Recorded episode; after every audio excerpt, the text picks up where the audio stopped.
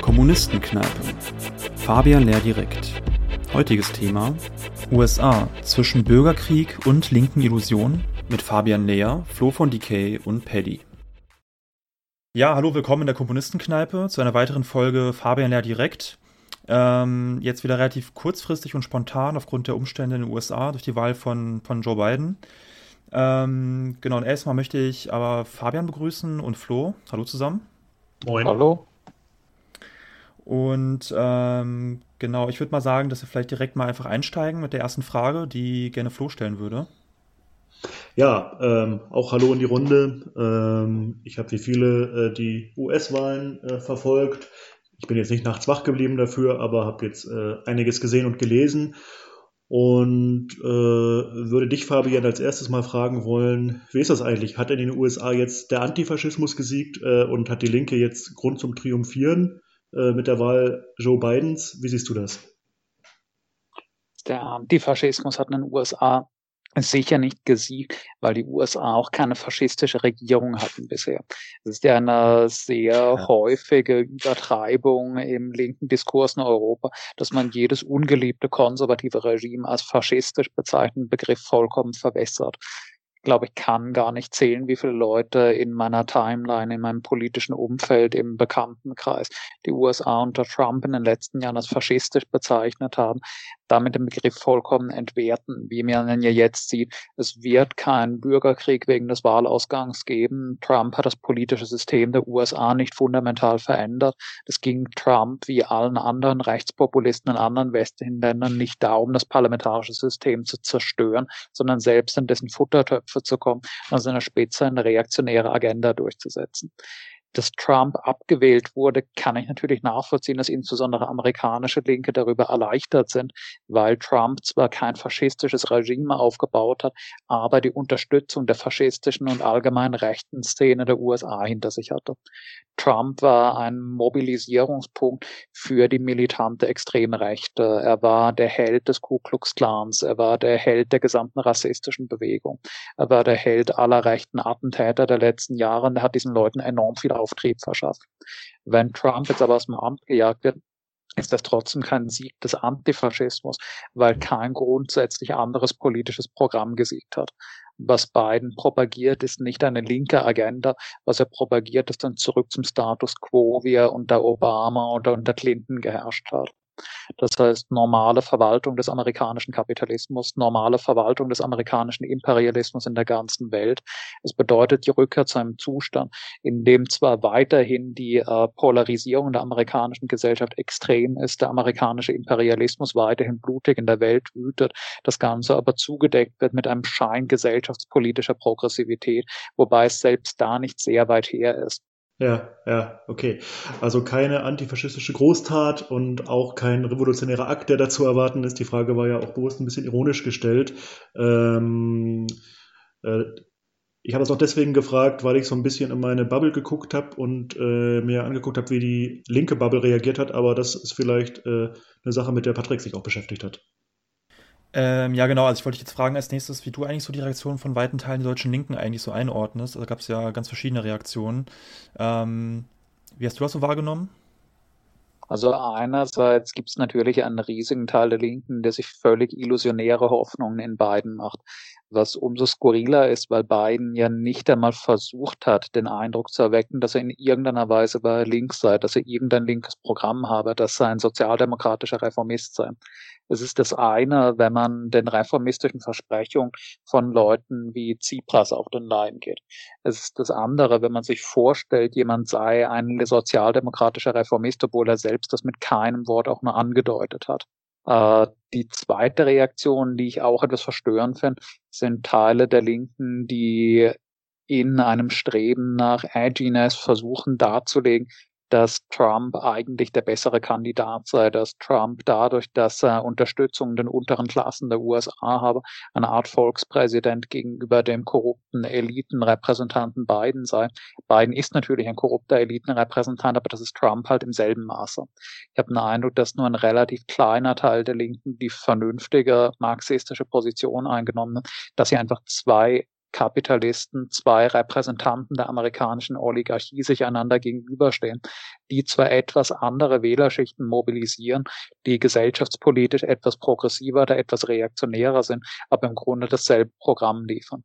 Ich glaube, das ist doch ein Ausdruck der Schwäche der Linken in der gesamten westlichen Welt, dass weil man keine starken eigenen linken Organisationen hat, man sich in illusionären Hoffnungen auf jedes Boot aufspringt, das den Eindruck zu erwecken scheint, jetzt würde irgendetwas Linkes für uns siegen.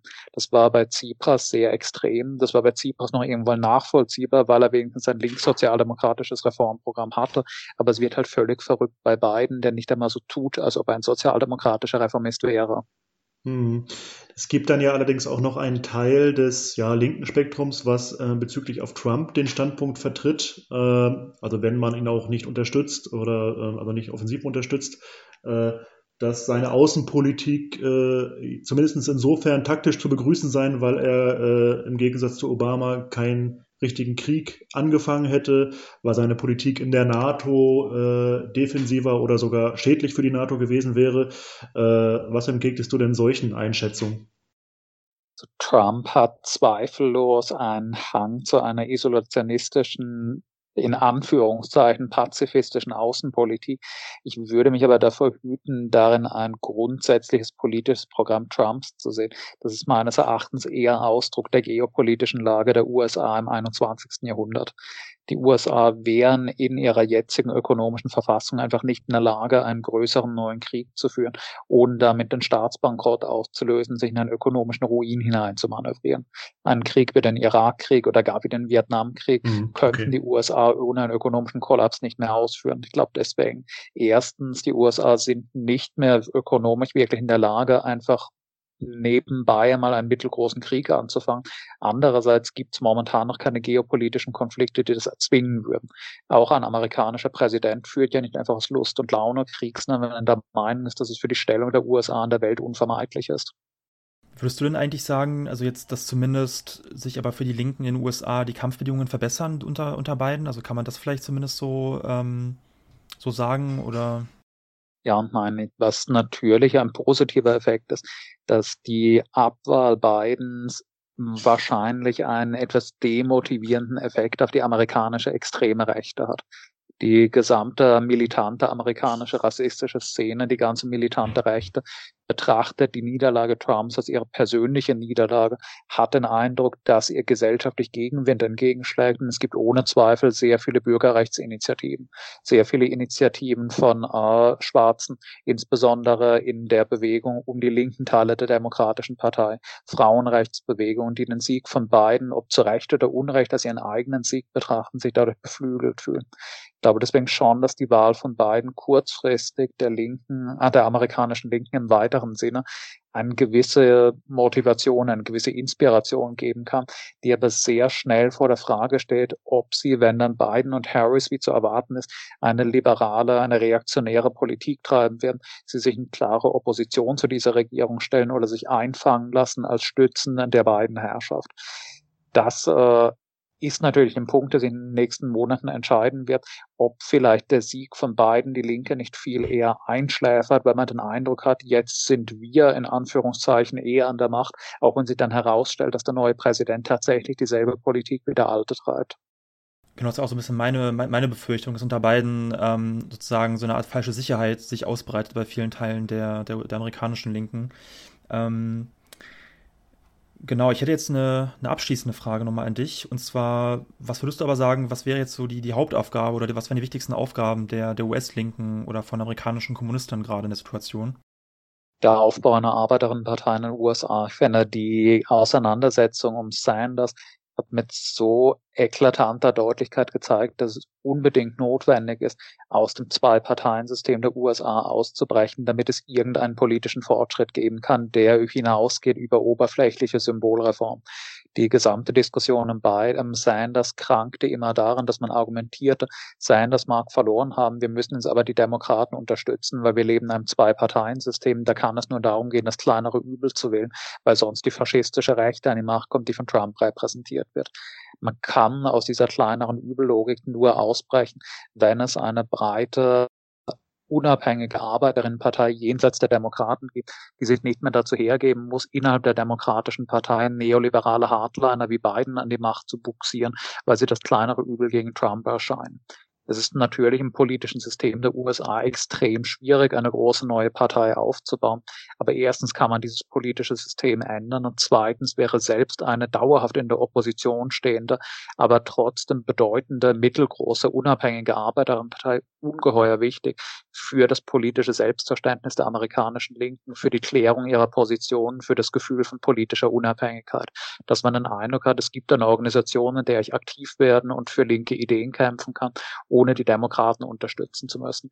Denn Biden hat doch niemand wirklich gewählt, weil es begeisterte Biden-Fans gibt, die glauben, mit ihm bricht jetzt eine goldene Zukunft an. Biden wurde gewählt, weil er nicht Donald Trump ist und aus keinem anderen Grund. Ich wollte vielleicht noch ergänzend fragen, auch wenn du gesagt hast, Patrick, war die letzte Frage, aber ich stelle dann halt die allerletzte Frage möglicherweise. Ähm, ich meine, durch den ja, Abtritt Sanders oder dadurch, dass Sanders sich nicht durchsetzen konnte in der Demokratischen Partei, äh, äh, könnte man sich ja auch die Frage stellen, ob nicht äh, eine gewisse Demoralisierung eingetreten ist bei dem Potenzial in den USA, was vielleicht empfänglich wäre für sozialistische Ideen. Was für einen Eindruck hast du da, Fabian? Also glaubst du, unter beiden könnte sowas wieder aufflammen oder ist die Integrationskraft von seinem äh, ja, etwas freundlicher Art, freundlicher Art der, der Kapitalismusverwaltung, könnte das ziehen? Naja, ich glaube, es wird sicher in den nächsten Monaten eine mehr oder weniger scharfe Spaltung innerhalb der amerikanischen Linken geben. Es wird, wenn Biden und Harris nächstes Jahr beginnen, praktische Politik zu treiben und sich dabei zeigt, dass sie einfach Clinton 2.0 sein werden, innerhalb der amerikanischen Linken ohne Zweifel eine Unterscheidung geben zwischen denjenigen Teilen der Linken, die zufrieden sind damit, dass einfach Trump weg ist und jetzt wieder der in Anführungszeichen amerikanische Normalzustand herrscht und den Teil der Linken, die zuerst für Sanders mobilisiert waren, dann widerwillig Biden unterstützt haben, weil sie der Meinung waren, eventuell kommt durch die Vizepräsidentschaft Harris doch noch so etwas wie linkssozialdemokratische Politik zustande und dann desillusioniert sein werden. Die Mehrheit des Linksliberalen im weitesten Sinne linken Milieus der USA wird sich bestimmt relativ lange schützen vor die Demokraten und Biden stellen. Ich glaube aber, dass gerade die massive Enttäuschung über Biden und Harris, die sicher in den nächsten Monaten kommen wird, gerade dazu führen wird, dass die Teile der Linken, die bisher schon Sanders unterstützt hatten, dass sich radikalisieren werden, erkennen werden, dass im Zwei-Parteien-System es keine Möglichkeiten für politischen Fortschritt gibt, man aus den Demokraten ausbrechen und eine unabhängige Kraft aufbauen muss. Mhm. Okay, wir werden die Entwicklung auf jeden Fall weiterverfolgen und äh, möglicherweise auch nochmal zu dem Thema sprechen. Äh, für heute würde ich mich erstmal bedanken bei euch beiden und sag Tschüss, bis nächstes Mal. Jo, ciao.